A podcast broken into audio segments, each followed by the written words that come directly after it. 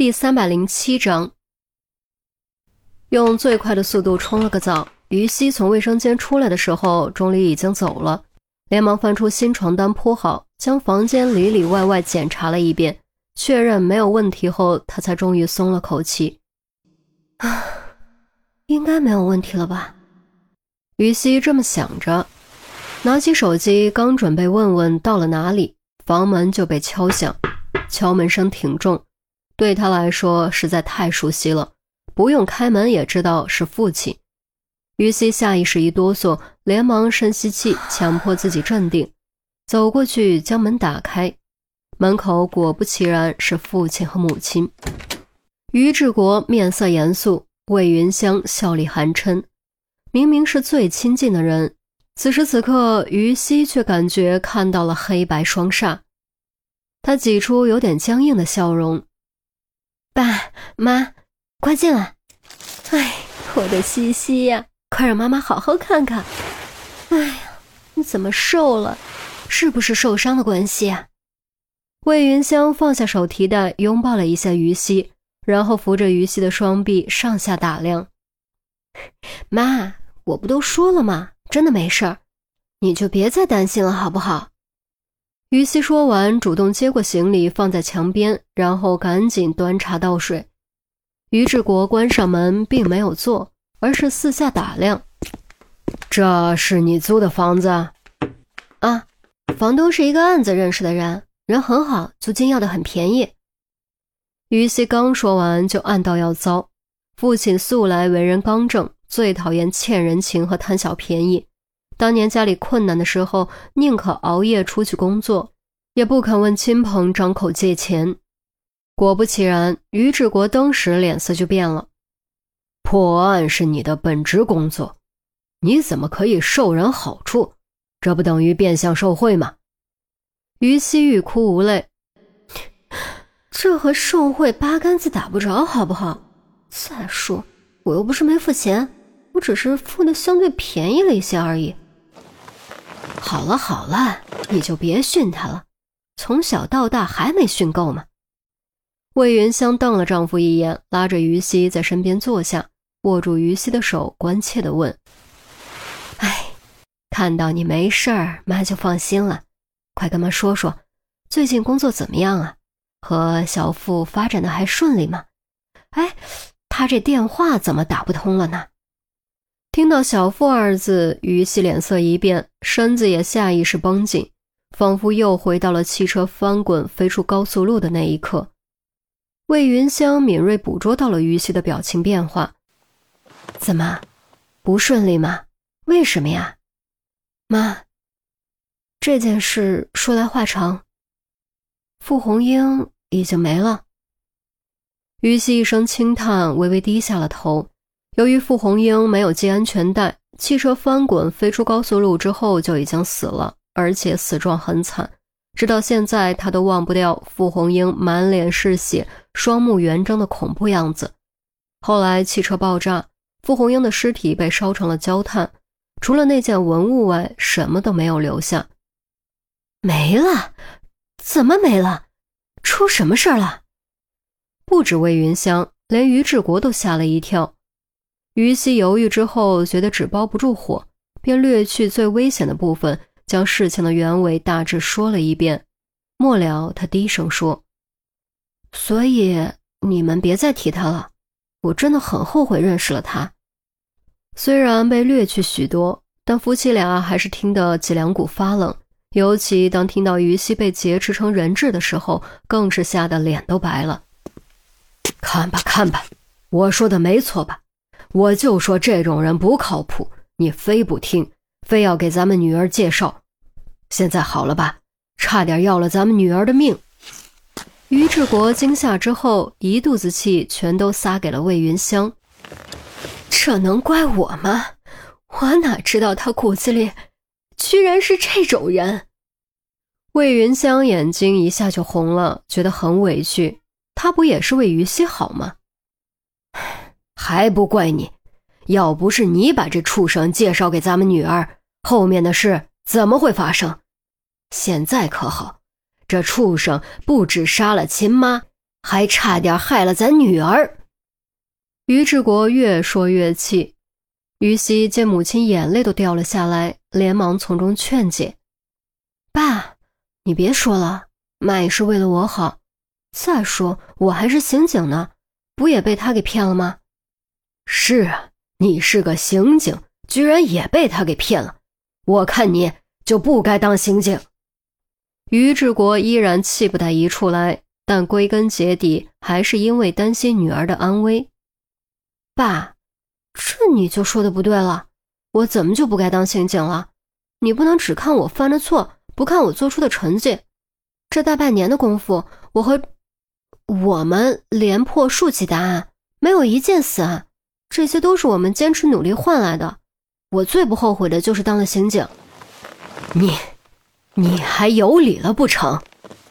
好了好了，别吵了，都是我的错还不行吗？都怪我。都怪我！魏云香捶腿大喊几声，哭了出来。于西连忙抽出纸巾给母亲擦泪，自己眼圈也跟着红了。是，如果母亲没有介绍他和傅红英认识，后来的事就不会发生，他和钟离不会经历生死劫难。但其中因果真的能怪到母亲头上吗？当然不能，万般因果皆自取。他只怪自己没有及时看透傅红英完美伪装下的丑陋本质，而且从另一个方面想，如果没有傅红英，如果没有这场生死劫难，他和钟离也不会迈过心中的坎儿，最终走到一起，甚至会成为两条外扩的梯形线，渐行渐远，永不相交，最终彻底形同陌路。于志国见妻子哭泣，也知道自己口气太重。他是个很要强的人，让他低头认错，他拉不下这个脸。再说，他只是就事论事而已，并没有说错。从小到大，于西已经很了解父母的性格，抱着母亲安慰了一会儿，说：“爸妈，既然这件事情已经过去了，那就让它过去吧。最重要的是我没事儿，不是吗？正所谓大难不死，必有后福。”我以后肯定是个有福之人，哼！于志国哼了一声，表情却缓和了许多。哎，这么大的事，亏你还能笑得出来，哥妈吓都吓死了。魏云香擦干眼泪，瞪了于西一眼。于西吐了吐舌头，做了个无奈的表情，主动站起身，强笑着说：“哎，好了好了，不说这些了，我还没吃饭呢。”你们大老远过来，肯定也饿了吧？我们吃饭去吧。魏云香点点头，却坐着没动。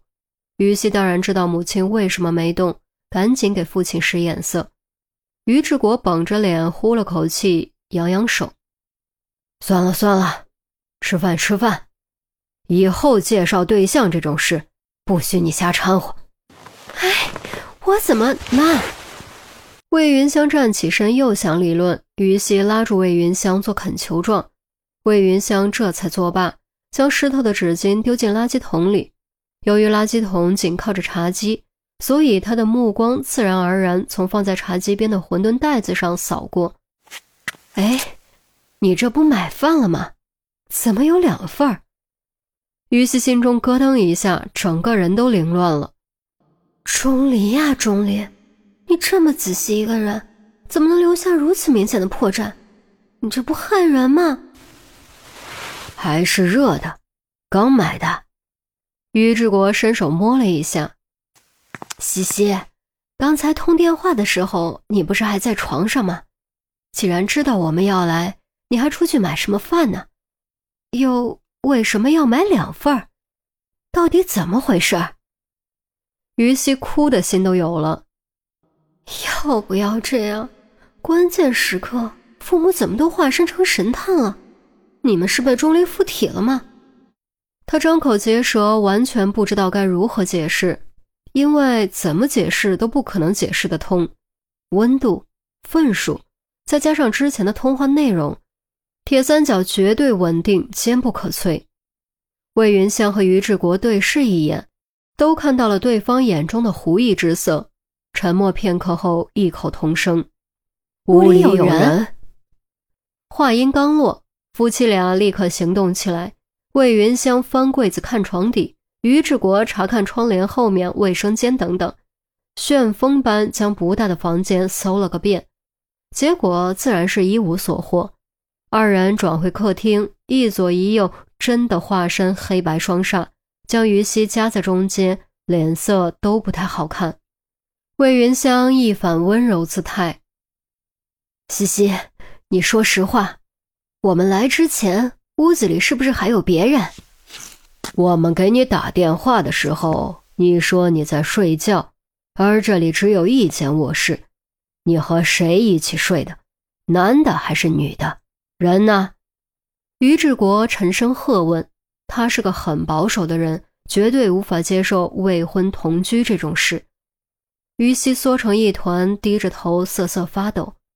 看到于西的反应，夫妻俩心往下沉，愈发笃定自己的判断。于志国语气更冷了几分。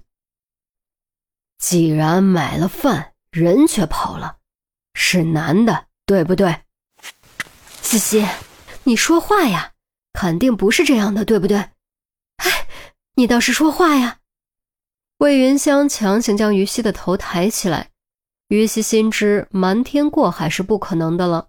他深吸口气，点点头。是我男朋友，但是他没住在我这儿，他只是早上过来看我，顺便给我买了饭。刚好你们来了电话，我怕你们知道，就让他离开了。真的只是这样，没有住在你这儿。于志国盯着于西的双眼，于西的心理素质已经远非从前。迎着父亲逼人的目光，郑重颔首。男朋友，什么时候交的？小付啊，不，那家伙的事情不是刚结束吗？你怎么就交了男朋友？魏云香感觉很不可思议。他很清楚自己女儿是个很认真的人，没道理发展的这么快。说来话长，你们就别问了。那长什么样？年纪多大？什么工作？工作好不好啊？收入怎么样？啊，不不不，最重要的是人怎么样？魏云香一叠声问，颇有点一朝被蛇咬，十年怕井绳的味道。妈，于西拉长声音，苦着脸求饶。便在这时，于志国突然抛出一记重磅炸弹：“别问那么多了。”叫出来一起吃个饭，见一面不就清楚了？对对对，叫出来一起吃饭。我们阅历比你强，帮你把把关。